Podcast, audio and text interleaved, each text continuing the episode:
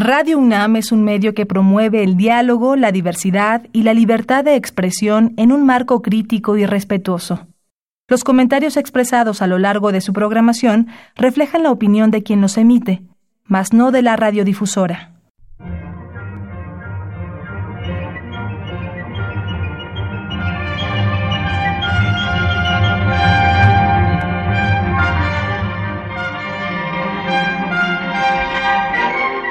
Temas de nuestra historia.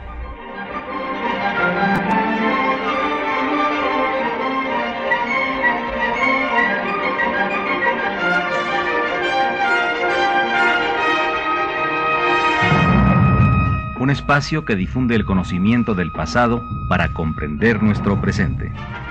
Programa a cargo de la maestra Patricia Galeana.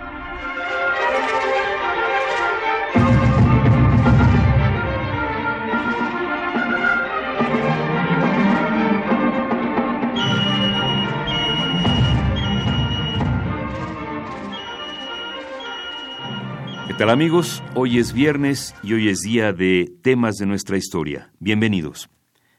Este año la doctora Patricia Galeana impartió la cátedra Grandes Maestros organizada por la UNAM. A lo largo de seis sesiones, la doctora Galeana habló de la historia de la lucha de las mujeres por sus derechos en México. El día de hoy les presentamos la tercera sesión, dedicada al tema Marianismo Novohispano. Como cada viernes tenemos para nuestros radioescuchas publicaciones relacionadas con el tema a tratar. En esta ocasión contamos con catálogos del Museo de la Mujer.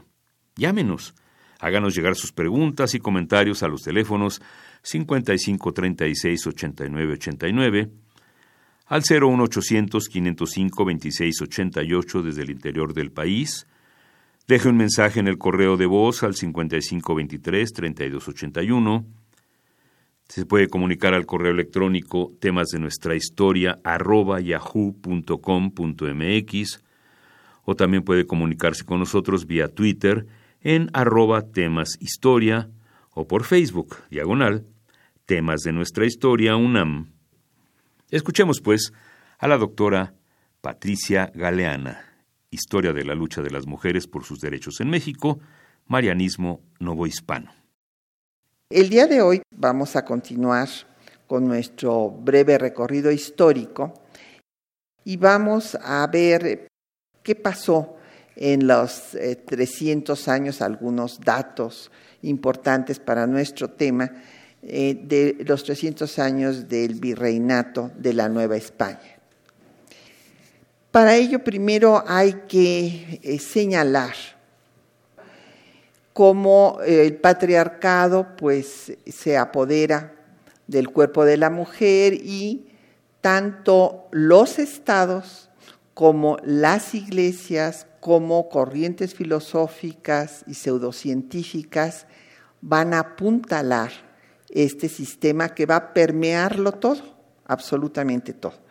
O sea, yo, por ejemplo, ustedes están conociendo el apellido de mi padre, pero el apellido de mi madre no, ¿verdad? ¿Por qué? Porque pues estamos en un sistema todavía pues en el que prevalecen muchos atavismos patriarcales.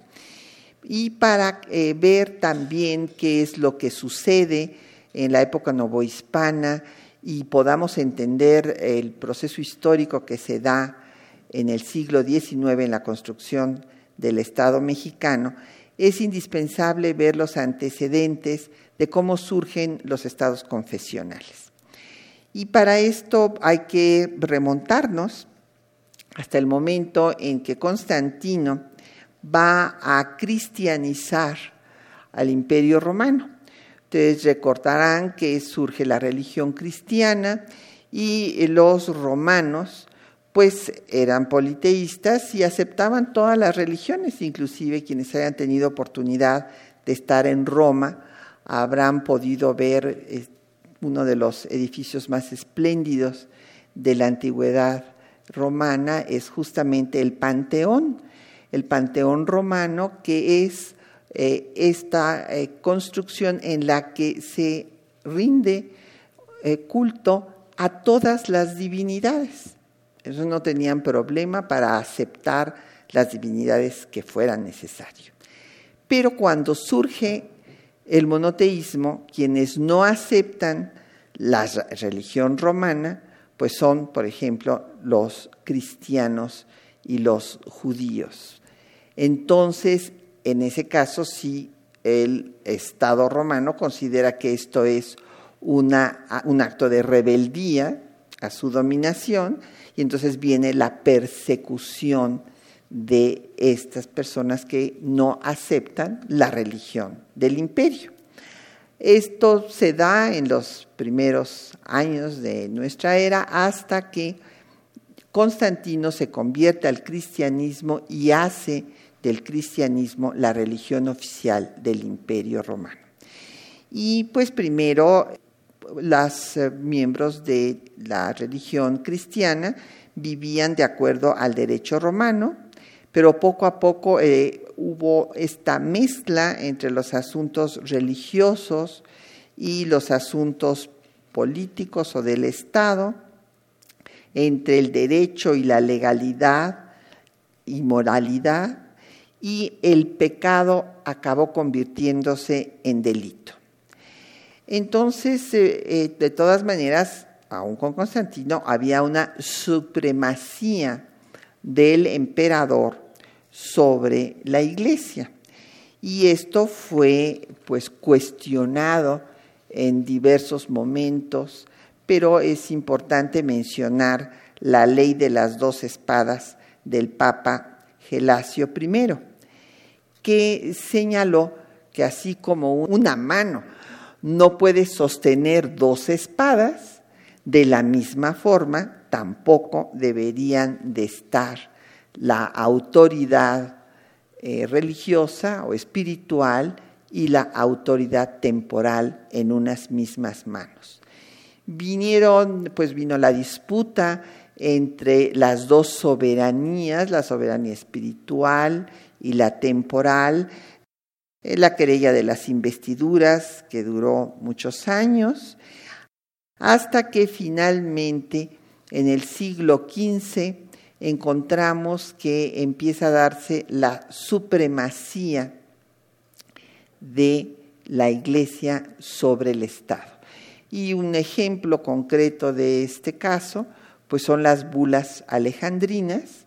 Alejandro VI será el que divida pues el nuevo continente, el continente americano, y esta línea eh, imaginaria que va a dejar al este los dominios de Portugal, que va a ser Brasil, y al oeste todo lo que será del imperio español, va a ser aceptado por los dos estados, el español y el portugués, en los tratados de Tordesillas. Entonces ahí ya tenemos a la autoridad eh, pontificia tomando decisiones por encima de los estados.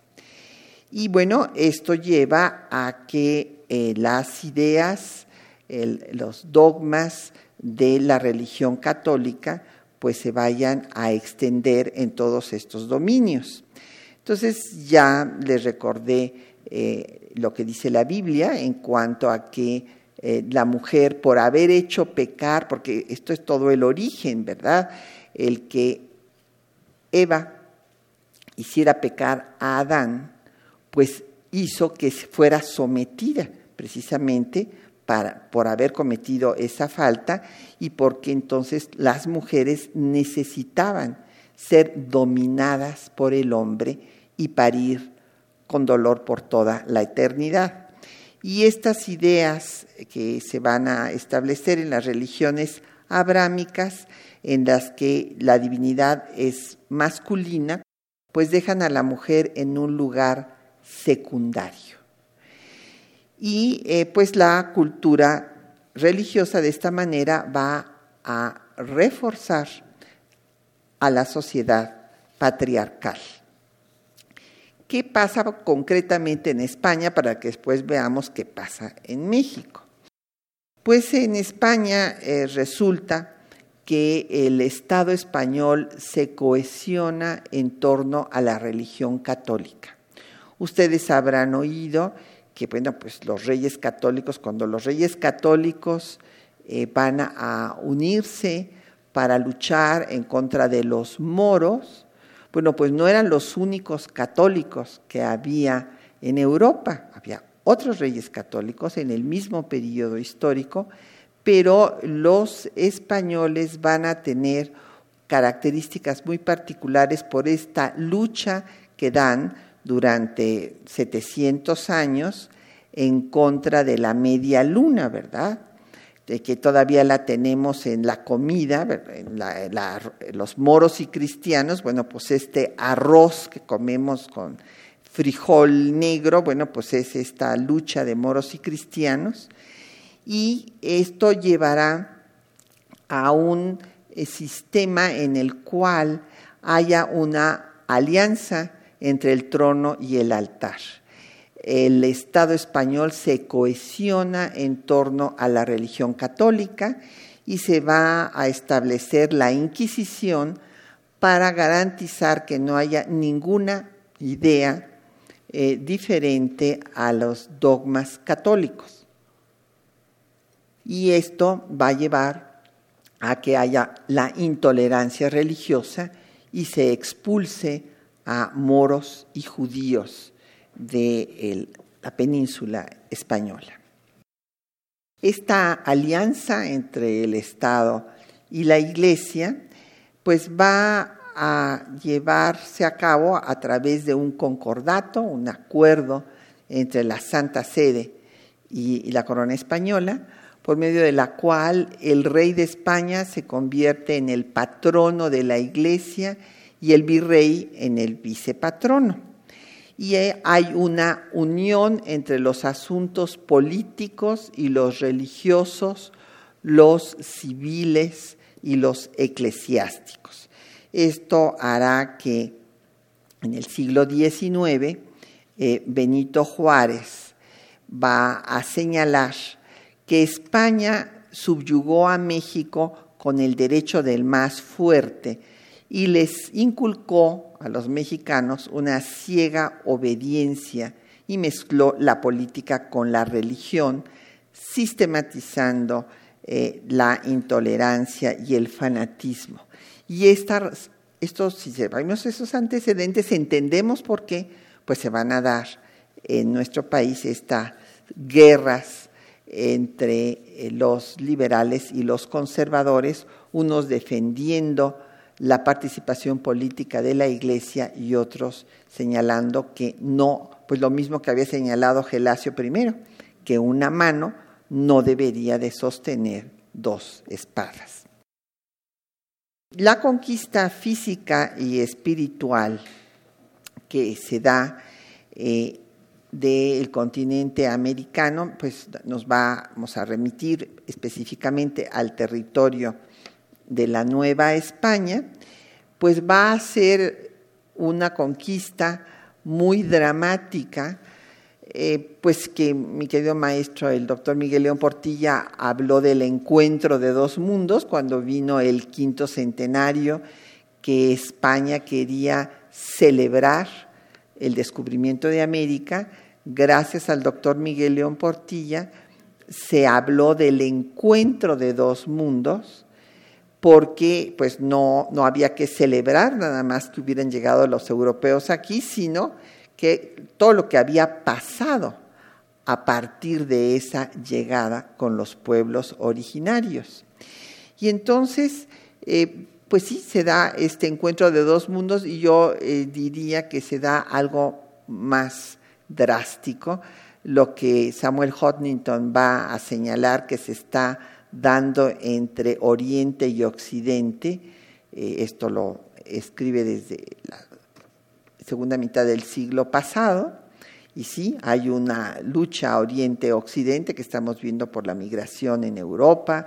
En fin, hay eh, pues la mezquita más grande fuera del mundo musulmán está en París y es, todo esto ha llevado en efecto a un choque cultural pero el choque cultural más terrible de la historia de la humanidad fue el que se vivió en este continente. ¿Por qué? Porque no se sabía eh, la existencia del uno ni del otro. No, eh, cuando hubo otras conquistas, hubo muchísimas en la historia europea, pero siempre había el conocimiento del otro. Aquí había el desconocimiento total. Entonces, el choque, ustedes imagínense el trauma cultural para eh, los pueblos originarios de este continente. Y desde luego, pues la, destrucción de sus monumentos, de sus templos y la imposición del catolicismo eh, sin eh, tolerancia de que entrara ningún otro culto religioso. Esto pues llevó a, ciertamente por una parte al trauma de los pueblos originarios y por otra esta cultura de la intolerancia ha tenido una grave realmente repercusión en la cultura eh, en general hispanoamericana, latinoamericana, mexicana en lo particular, porque aquí se estableció la intolerancia religiosa no solamente los 300 años de colonia, sino la primera mitad del siglo XIX, todas las constituciones establecieron un estado confesional. ¿Cuál es el estado confesional? En el que hay una confesión, como Constantino cuando va a cristianizar al imperio romano. Hay una religión que es obligatoria, según lo establecen algunas de nuestras constituciones, y no se puede tener ninguna otra. Y esto, eh, pues todavía nos queda, ¿verdad? Somos bastante intolerantes para el que no piensa como nosotros. Esto lo podemos ver hasta en las campañas políticas, o sea, no hay argumentación, sino más bien descalificación de quien no es como nosotros.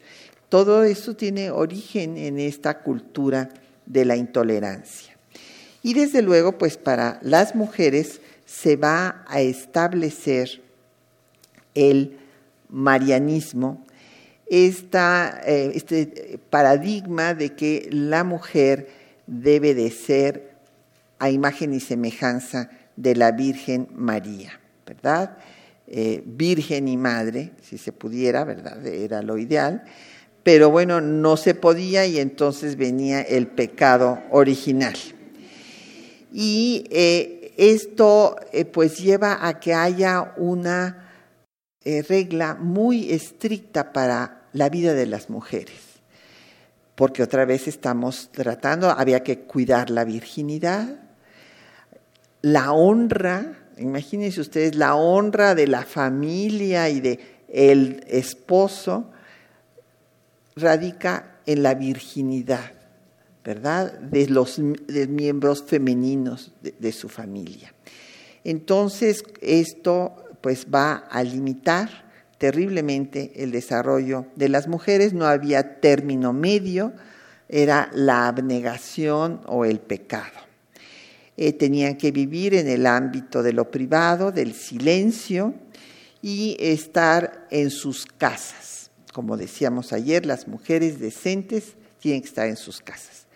Las casas familiares, las casas de Dios, las de recogimiento y también las de mancebía. Ahorita vamos a hablar de ellas.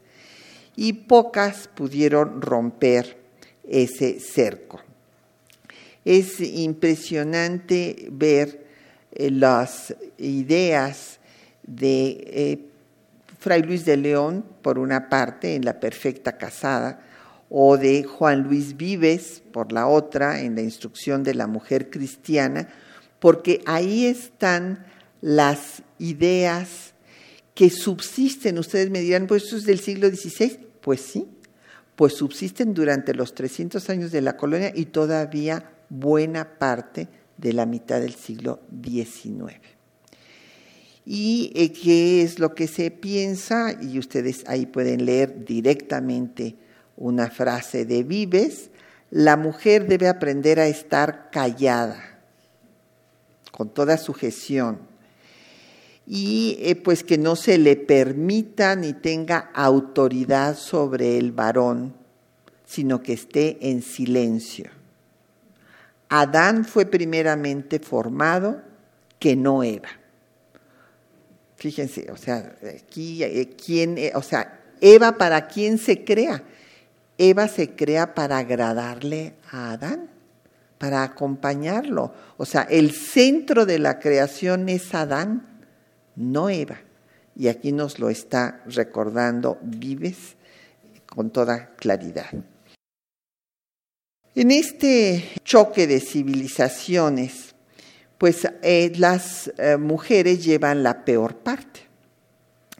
Y para ello, pues hay que ver nada más eh, el ejemplo de Malitzin, que ahí vean ustedes pues una descripción que hace Bernal Díaz del Castillo diciendo que era una mujer excelente, de buen parecer y este pues desenvuelta, en fin, muy desenvuelta ciertamente. Su historia es la historia de las mujeres. Aquí nos refleja cómo se trataba a las mujeres en el imperio mexica y, bueno, eh, cómo ella es tratada por los conquistadores. Es un ejemplo importante de retomar, porque ella hablaba, además del náhuatl, en maya, porque había sido eh, vendida por su padre a es de Tabasco, en donde aprendió el maya. O sea, esto eh, que yo decía, lamentablemente no se ha desterrado del todo, porque a quienes, según esto, se va a casar y son transacciones comerciales y después algunos miembros de estas comunidades dicen que no es precisamente una venta, sino una negociación matrimonial, pero que les repito, se sigue practicando principalmente en Guerrero y en Chiapas. Bueno, pues eh, es, se vende o se negocia o se hacen estos arreglos matrimoniales, entre comillas, con las niñas, con las mujeres, no con los niños. Los niños no, e, ellos no son producto de semejantes negociaciones. Entonces, bueno, pues Malitzin había sido vendida y después fue entregada como regalo a Cortés. Cortés la tuvo un tiempo y después a su vez se la regaló a sus generales eh, como objeto, ¿verdad? Como cosa, como objeto de uso sexual. Y pues finalmente acabó casándose con Juan Jaramillo y es muy injusto que se haya quedado el adjetivo de malinchismo como sinónimo de quien no quiere a lo propio y quiere a lo extranjero, cuando fue una mujer pues tratada como cosa, vendida como esclava. Y eh, es una mujer que además por lo demás fue, según recogen las crónicas, como la de Bernal Díaz del Castillo, bastante inteligente para sobrevivir en, este mundo, a este choque de civilizaciones. Ahora, la organización social que se da en eh, esta, después de esta conquista, es una organización basada en las diferencias raciales. O sea, es una organización racista, lo tenemos que decir con todas sus letras, porque así es. Entonces, eh, los peninsulares, que vienen de la península, los que nacieron en la península, tienen todos los privilegios que no necesariamente, no tienen los criollos, o sea, ya sus propios hijos que nacen en estas tierras no tienen los mismos derechos que los peninsulares, porque los peninsulares tenían los cargos más altos, a los cuales no podían acceder los criollos. Esta fue una de las causas que llevó a la lucha por la independencia. Y eh, los indígenas, pues primero fueron, desde luego, diezmados, eh, como morían como moscas literalmente, tanto por la propia conquista violenta como por las enfermedades para las cuales no tenían anticuerpos. las enfermedades que trajeron los europeos, ¿verdad? Entonces hubo una gran mortandad, se diezmó tanto la población que tuvieron que traer a este, esclavos negros de África.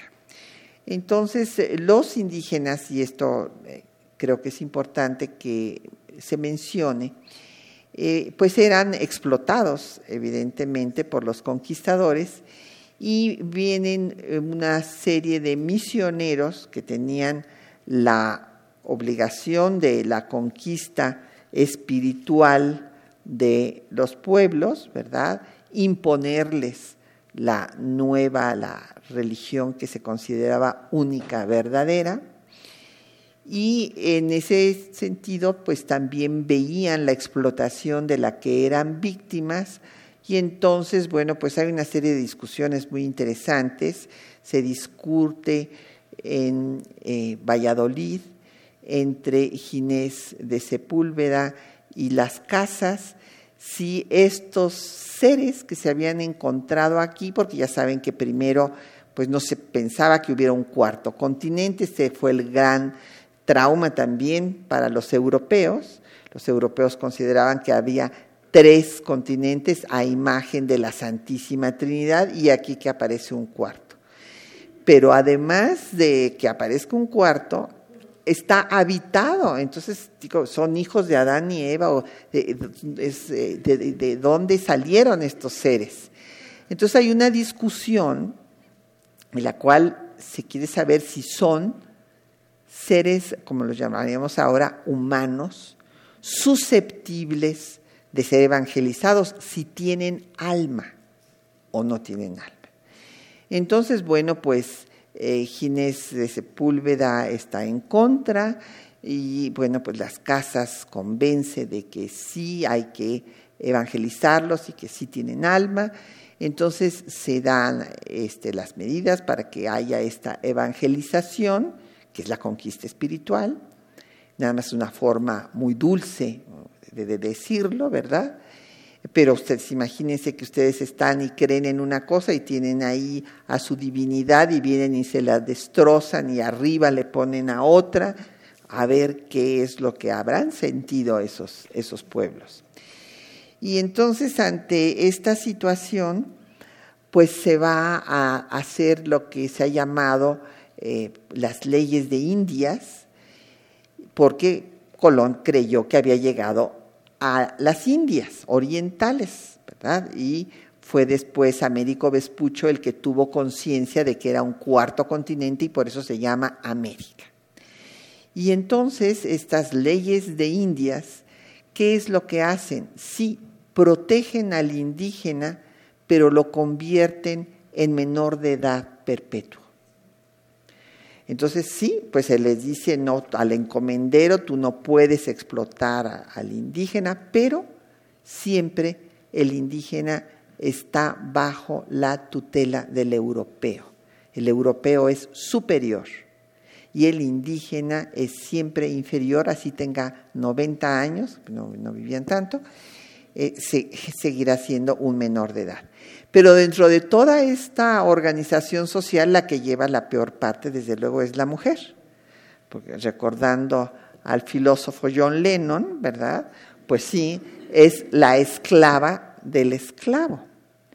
Entonces, si esta era la situación de su pareja, pues la situación de la mujer indígena era todavía peor. Entonces, pues hay una, un concepto, desde luego, de una sociedad corporativa, estamental, de fueros y privilegios, en la cual pues, eh, el sometimiento y la subordinación femenina es total. Y bueno, pues eh, eh, la situación triste en la que vivían los indígenas nos las describen en muchas épocas. Aquí les voy a, tengo un epígrafe del siglo XVII donde dice que los indios son gente miserable y pues cómo eh, pues reciben todos los malos tratos de los alcaldes mayores, de los caciques, de los gobernadores, etcétera, etcétera. Pero eh, Humboldt, cuando viene y visita la Nueva España en los inicios del siglo XIX también describe pues cómo los indígenas eh, pues en estado prácticamente salvaje estaban en lo que actualmente le llamamos el Zócalo, en la Plaza Mayor de la Ciudad de México, comiendo de eh, pues eh, los desperdicios que dejaban ahí en el mercado del Parián, eh, junto a unos grandes palacios y a una gran universidad. O sea, Humboldt prevé la revolución y lo, se lo dice además que si no se compone esta gran desigualdad, pues esto no va a poder proseguir por mucho tiempo. A continuación haremos una pausa musical para escuchar Mujer con Amparo Ochoa.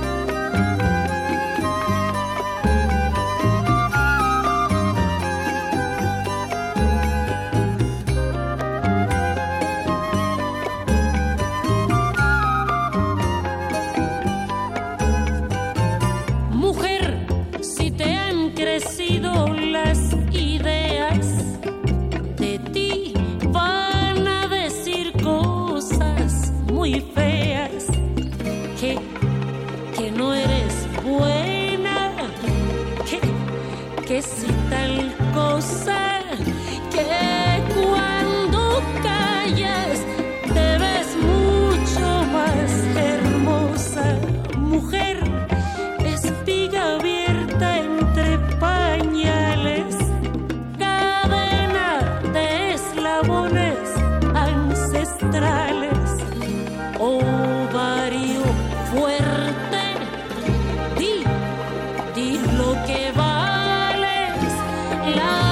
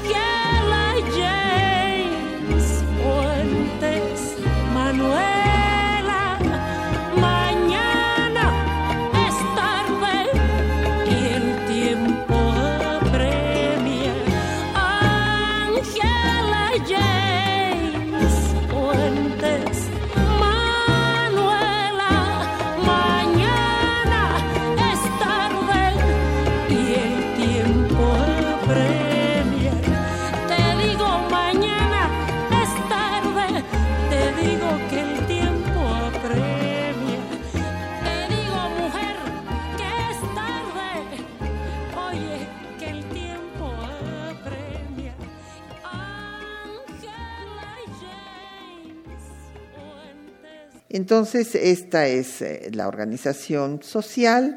Vienen, como eh, comentábamos, la esclavitud eh, de los negros y hay que recordar que España es de los últimos países en abolir la esclavitud.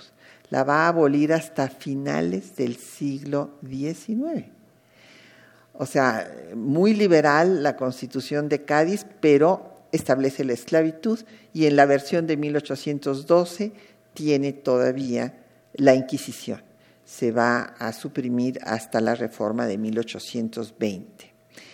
Entonces, eh, pues la población negra va a ser traída porque ante el, cómo se diezmó la población indígena les hacía falta mano de obra para trabajar las minas, que fue una de las eh, pues, rubros más importantes en la economía novohispana. Y bueno, pues estas eh, propiciaron, la población negra, los propios indígenas, las mezclas. Y entonces aquí hay una gran discusión, en fin, eh, se habla de la leyenda negra en contra de la conquista española, cuando fue, dicen los hispanófilos, una conquista muy benévola, porque se mezclaban con los indígenas. Bueno, pues sí, nada más que no tenían ningunos derechos, o sea, todas estas mezclas, lo que pasa es que eran más promiscuos, por decirlo de alguna forma, los ingleses no en sus colonizaciones y sus conquistas hacían también barbaridad y media, horrores, cosas espantosas, pero no gustaban de mezclarse con los aborígenes de los lugares que iban conquistando.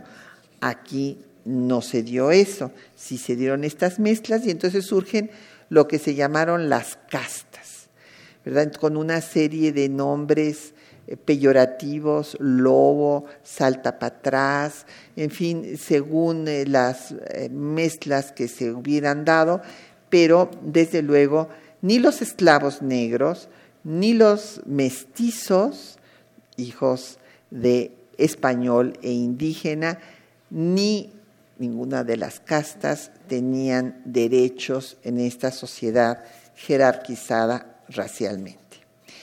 ¿Y qué pasaba con las mujeres? Pues sí, las mujeres tenían que estar, las eh, que tenían recursos, pues estaban en la casa familiar y solamente salían de la casa para ir a los templos, a la misa, y se les educaba para ser buenas esposas y madres.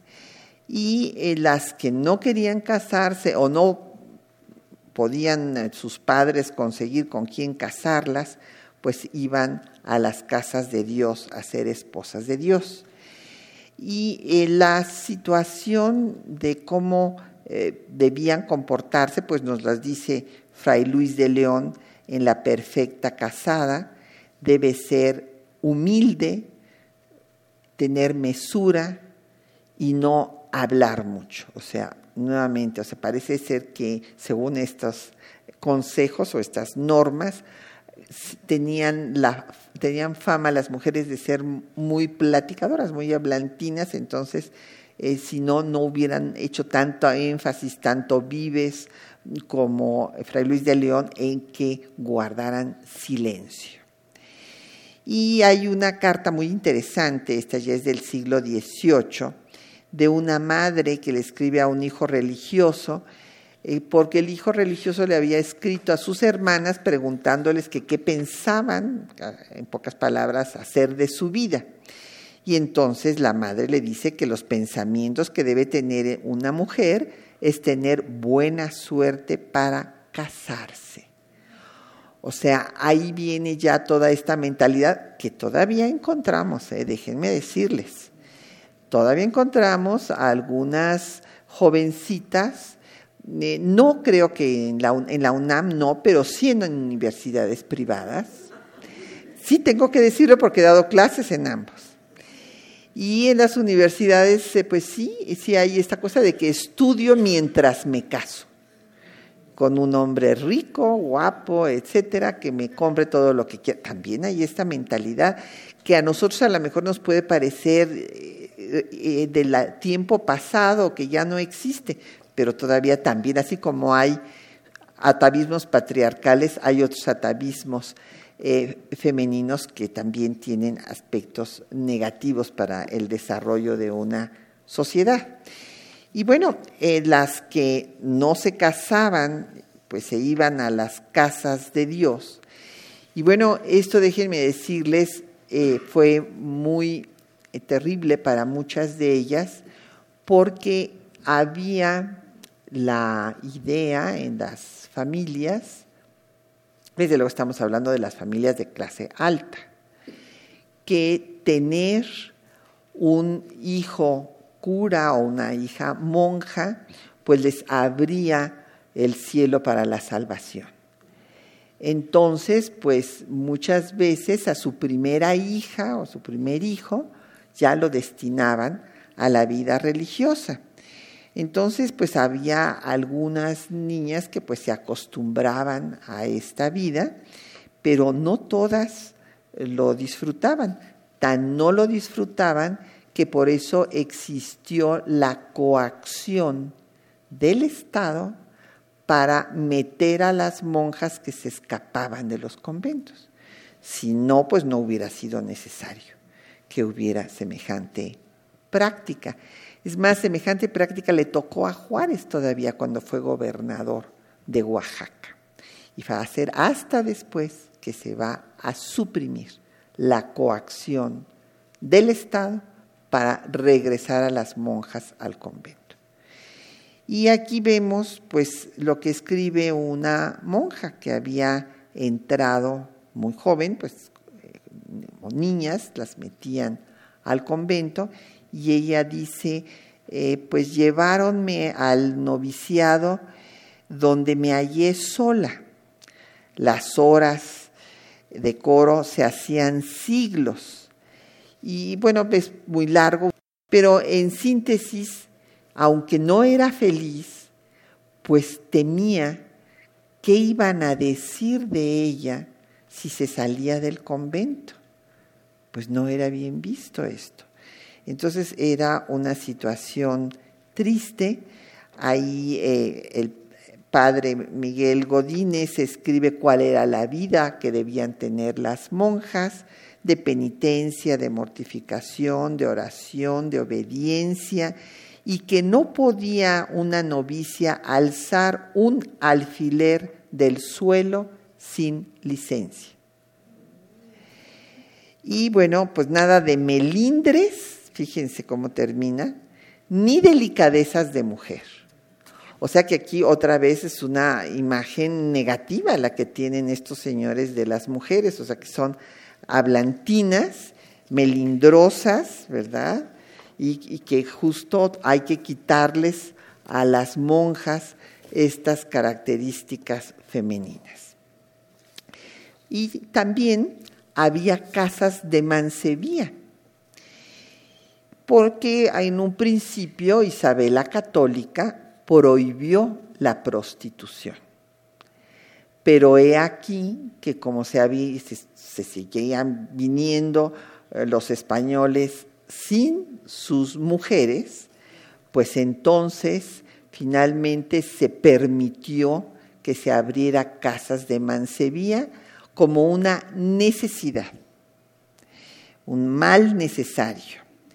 Y bueno, también mientras venía el permiso para abrir estas casas de mancebía, hubo bautizos masivos de mujeres indígenas, pues para que los españoles pudieran aparearse con mujeres que no fueran profanas, sino que ya estuvieran bautizadas. Y eh, pues había eh, todo tipo de discriminación para estas mujeres de las casas de Mansevía. Aquí un texto de un visitador. Ya saben ustedes que los reyes mandaban visitadores para vigilar lo que hacían los virreyes. Entonces estos daban su informe de cómo estaban manejándose las cosas. Y uno de los temas que trata este visitador es que las señoras de las casas de Mansevía se atrevían a usar faldas iguales, o sea, vestidos parecidos a los de las mujeres decentes y que además se atrevían a llevar eh, a sirvientas que les pusieran una alfombra donde se iban a arrodillar y un cojín y cosas por el estilo, y desde luego el visitador prohibió semejantes cosas porque no podían confundirse unas mujeres con las otras. También había casas de recogimiento y estos pues eran cárceles, reformatorios para las mujeres transgresoras. Por ejemplo, una monja que se escapaba varias veces del convento, bueno, pues ya finalmente iba a dar a una casa de recogimiento. Y aquí otra idea de vives, imagínense. Dice, todo el bien y el mal en el mundo se hace, se puede sin hierro decir, por causa de las mujeres. Ni más ni menos. Bueno, y aquí está otra vez la, idea de, de, Eva, o sea, Adán era puro, era bueno, eh, y quien echa a perder todo es Eva, porque le da la manzana. Entonces, esta idea subsiste, pues cuando vives nos está diciendo eso, que todos los males del mundo los causamos las mujeres. Entonces, la mujer es débil para pecar, es una paradoja, ¿verdad? Porque es débil para pecar, pero es muy fuerte para hacer pecar. Porque los hombres pecan por culpa de la mujer. Y bueno, en estas casas de recogimiento, pues se eran eh, reformatorios, cárceles donde se les obligaba a trabajar y a orar para regenerarse. La educación, y bueno, todo esto que, de, lo que estoy hablando de educación es fundamentalmente de las familias más acomodadas, porque si vemos las personas, qué sé yo, eh, de las, las indígenas, las castas, las esclavas, pues no tenían acceso a educación alguna, más que pues el que no fueran a tener ideas pecaminosas en cuanto a culto a sus antiguos dioses. Esto es lo único que mientras acataran, eh, pues que se les impusiera la nueva religión y fuera aceptada, esto era todo lo que importaba al sistema, pues en esta alianza iglesia-estado. Entonces, eh, pues había también casas de amigas en las iglesias, o en los conventos, donde se le enseñaba a la mujer fundamentalmente a rezar. Todavía se sigue enseñando el catecismo, así como hay señoras que ahora preparan a las niñas para hacer la primera comunión, niñas y niños, enseñándoles los rezos, en fin. Bueno, pues esto es una supervivencia de esas casas de las amigas. Ya veremos después Fernández de Lizardi en La Quijotita y su prima hace pedazos a las casas de las amigas porque dice que en estas convierten los cerebros de las mujeres en unas verdaderas tapias, porque solamente tienen que repetir y repetir y repetir los rezos y pues eh, dejan de pensar. Es más, primero se les enseña a leer, pero no a escribir. ¿Por qué? Porque había el peligro que se cartearan con los novios, entonces no deberían de tener comunicación y e, esto es una práctica real. el primer colegio para mujeres, eh, claro, era fundamentalmente eh, de las propias hijas de los españoles que venían a América, pero el colegio de las vizcaínas fue en el siglo XVIII el primer colegio que no dependió directamente, que no dependió de la Iglesia Católica. Todos los demás centros de enseñanza, eh, bueno, que eran estas casas de, del convento o de las amigas, pues tenían la supervisión y el control, desde luego, eclesiástico. Hay mujeres que eh, pues van a romper eh, los cánones impuestos pero pagarán por ello. Y el ejemplo más eh, notable, sin duda, es el de Sor Juana, Inés de la Cruz. Y en su carta a Sor Filotea, ella alega lo que les mencioné en la sesión de ayer, que San Pablo dijo que las mujeres no enseñaran, pero que no dijo que no estudiaran.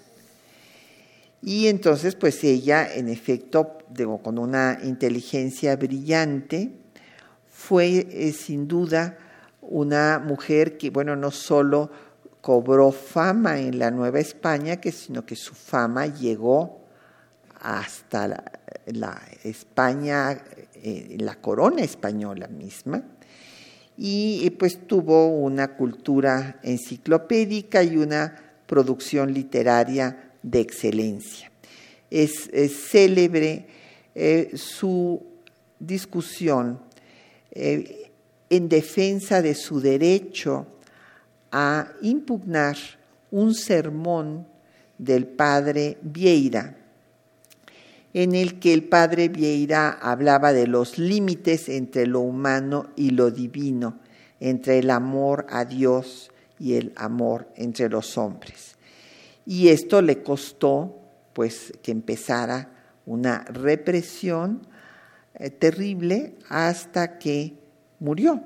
O sea, se le eh, quitó su biblioteca, sus útiles científicos, sus instrumentos musicales y se le obligó a dedicarse nada más a la oración y al cuidado de sus eh, hermanas que estaban sufriendo de cólera. Finalmente ella pues se contagia y muere. Pero pues la mejor forma de recordar a Sor Juana es leer su célebre redondilla, que ustedes eh, pues tal vez recordarán el principio, pero varios versos parece que son muy significativos para nuestro tema. Hombres necios que acusáis a la mujer sin razón, sin ver que sois la ocasión de lo mismo que culpáis combatís su resistencia y luego, con gravedad, decís que fue liviandad lo que hizo la diligencia. Parecer quiere el denuedo de vuestro parecer loco al niño que pone el coco y luego le tiene miedo. Opinión ninguna gana, pues la que más se recata, si no os admite es ingrata y si os admite es liviana.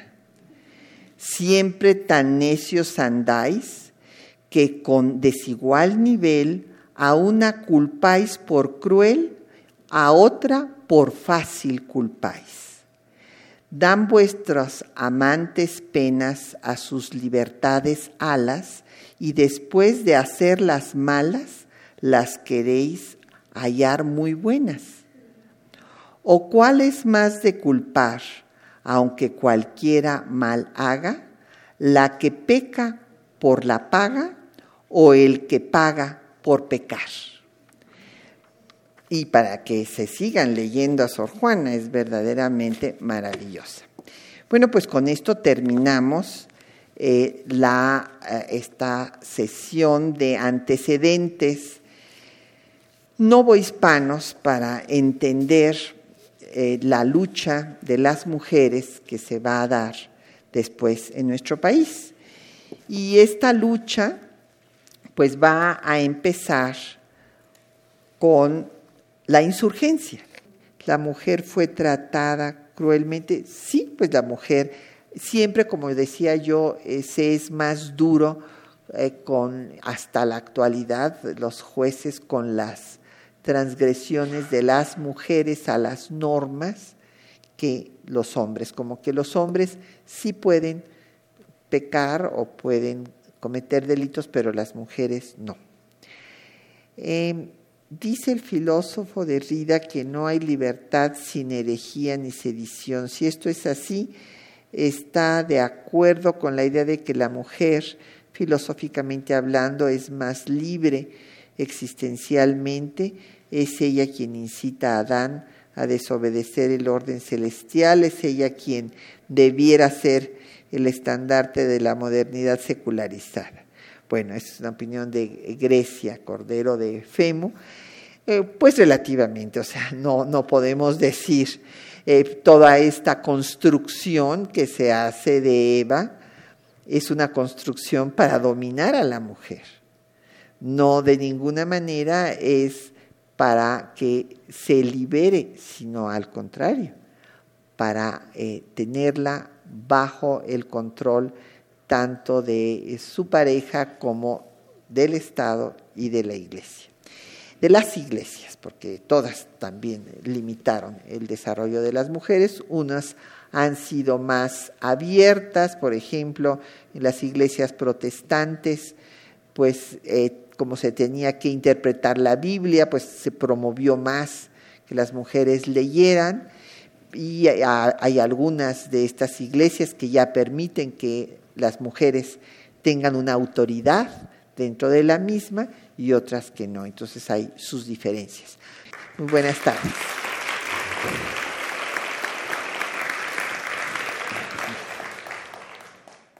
Agradecemos mucho su atención y a las personas que hacen posible este programa. La doctora Patricia Galeana, titular de este espacio, Juan Stack en la locución, Socorro Montes en los controles de audio, Quetzalín Becerril en la producción y Arlinda Franco en los teléfonos. Hasta el próximo viernes.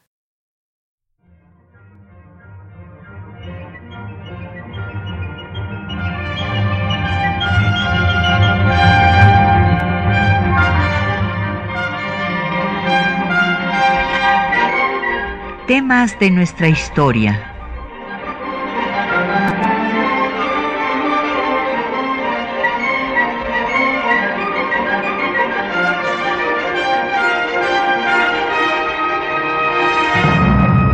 Un espacio que difunde el conocimiento del pasado para comprender nuestro presente. Programa a cargo de la maestra Patricia Galeana.